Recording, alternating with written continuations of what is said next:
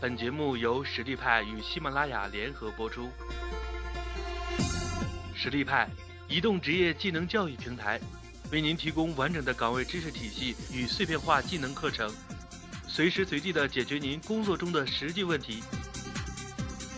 微信搜索“实力派”服务号，参与更多的职场直播课程，与老师实时互动答疑。欢迎大家来到知知网，我是知知网的签约讲师吴东辉导师。我今天跟大家分享的主题是关于压力宝典——情绪与压力管理。那么，情绪压力管理对我们的每一个职场的工作的人是有多大的意义和价值呢？在我们的人生当中，在工作当中，情绪是压力，对我们每一个人都无法避免的一个主题。情绪压力对我们的职场的。每一位工作人员，他的内在的体验，让自己的能够在职业上的发展，包括人生的愿景，乃至于我们工作的效率，或者更好的完成组织目标，它都有非常实际的意义和价值。情绪压力的课程可以说是每一个职场，我们每一个人都是需要学习的一门课程。问题的本身不是问题，是我们对待问题的态度才是问题。所以情绪告诉我们是什么？需要觉察的。啊，那么下面先大家看一个简单的视频。我们为什么要发火？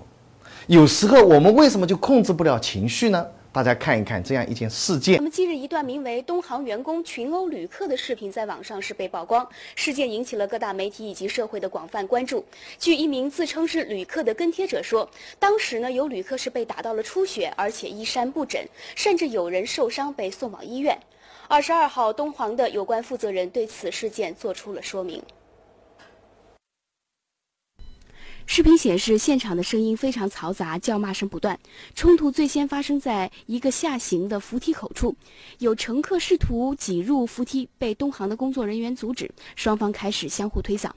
混乱中，数名东航工作人员追打一名提着包、穿着黑衣服的旅客，一直追打到候机厅的另一侧，有人的衣服破损脱落。而在另一段视频中，一名身材高大的东航人员领带都掉了，仍然继续加入队伍群殴。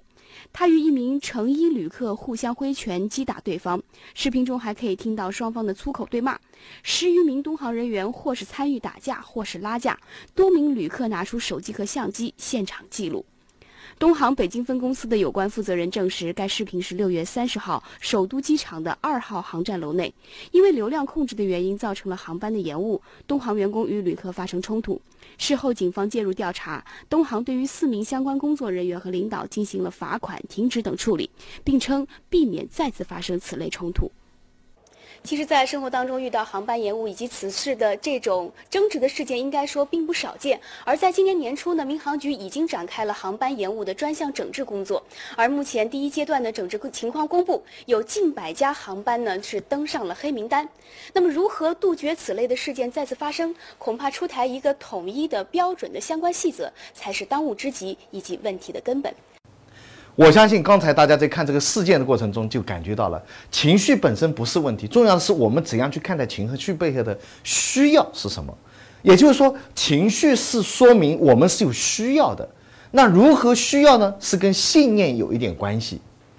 首先，我们可以跟大家讨论一下，情绪是跟大脑有点关系的。那么，情绪跟大脑是反映了什么样的一个状态呢？在所有的情绪里面，是战与逃的选择性的模式。那我简单来讲。人类的困扰，我们到现在今当代的这个人与人之间的状态，大家请记住哦，在一千五百年前或者两千年前，我们的大脑跟现在的大脑没有什么本质的区别。然后我们的物质文明呢有非常大的发展，也就是说，我们的大脑是比较原始的状态，而我们现在的行为呢，已经当代的先进的行为模式。战与逃是我们生存的本质，大家想一想，很简单。假如在远古时期，我们现在都是远古人，突然有一条有一只很大的熊跑过来的时候，你的大脑第一个反应就是两种状态：一种拿起你的盾或者拿起你的矛去迎战；另外一种方式，你赶快逃，你根本不会去想象。所以情绪不是我们想象出来的，我们是突然瞬间爆发出来的。你在开汽车的也好，或者你骑自电动自行车的过程中也好。你会发现，突然一条狗砰的窜出来的时候，你还要去想一想，这条狗是什么颜色吗？这条狗要干什么？你不会，因为你的情绪会瞬间就反映出来，嘣的就懵了。所以我们就理解了吗？在工作中的时候，我们突然有时候碰到一些压力，碰到一些别人对我们不好的一些状态的时候，我们大脑嘣的瞬间的就崩溃掉了。这就是我们最原始的大脑的部分。所以通过进化心理学给我们一些启示是什么？失控是本能的反应，失控不要理解成自己不好，失控是一个非常正常的一个本能反应。同时，失控的过程中，我们从现在的近代医学角度来讲，它是跟体内荷尔蒙有关系。那么，情绪跟荷尔蒙有关系。荷尔蒙有一个特点，什么特点呢？它就像原材料一样，十五分钟之后，它会消耗掉百分之八十。所以，情绪出来的时候，非常重要的一种方法，竟然是等待，因为任它慢慢的消耗一部分就 OK 了。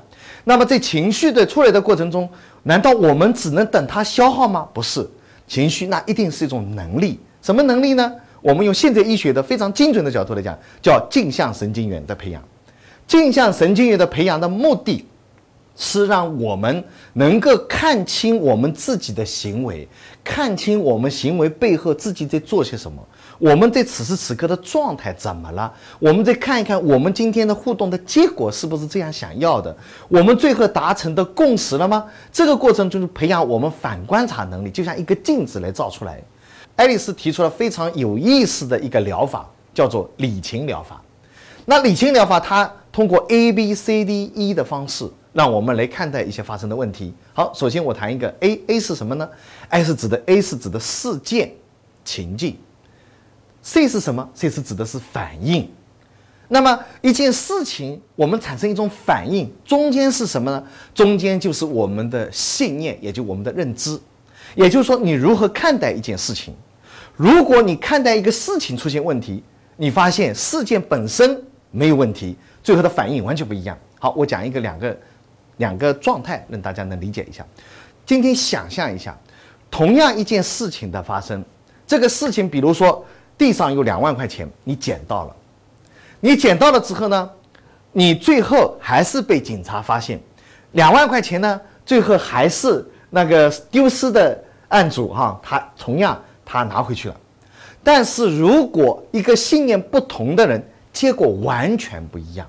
我举一个例子给大家听：如果你是一个积极的人，捡到这两万块钱的反应是什么？你会非常开心，哇！怎么会地上有两万块钱？哎，哪个人丢了的呢？你迅速的拿起来，你迅速的也把这两万块钱拿回家里面。那就算警察找到了之后，你猜猜看，你会什么反应？你直接会跟那个案主会说：“我已经捡了钱，不能白捡啊！你最起码给我个百分之五到百分之十啊！”哎，你看他是很积极的应对的。如果是一个消极的人，他的信念里面是捡钱是一件无效的事情，捡钱是一件非常无知的愚蠢的行为。你们想象，同样他捡到那个钱，第一他很焦虑，到底捡还是不捡？第二他就是捡了，他也非常担心，放到哪里去呢？第三担心会不会有人来拿，没有拿回呢？同样拿回的时候，他会得出一个反应是什么？你看看白捡了。同样一个人，一个同样的事件，会出现两种不同的行为，大家记住。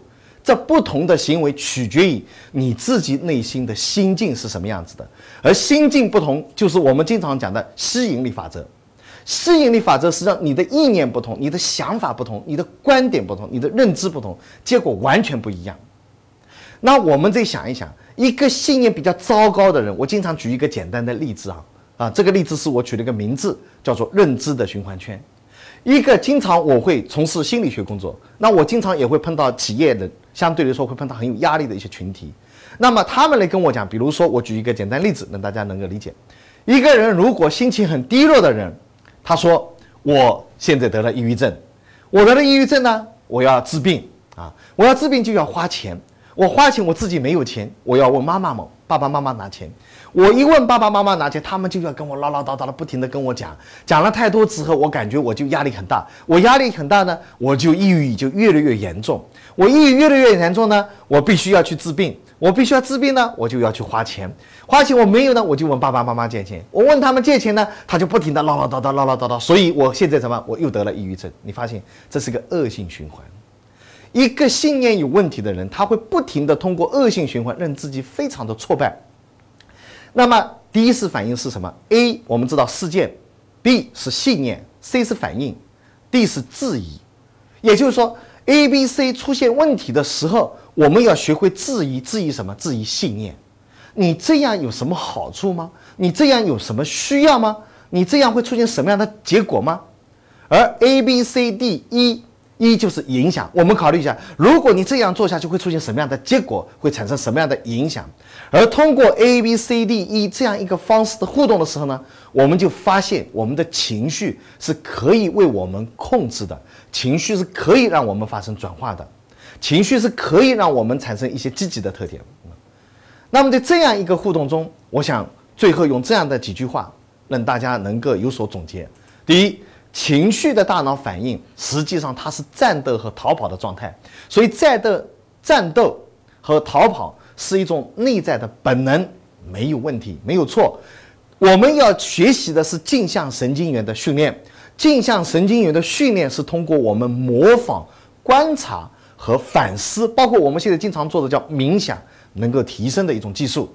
同时要用 A B C D E 的方式来觉察我们的情绪，我们的信念是什么样子的？我们是什么想法？我们要反驳我们的信念。你这样做会怎么了？你这样做会产生什么样的结果？所以从多个角度来给我们更多的观察的时候，我们才会产生动力。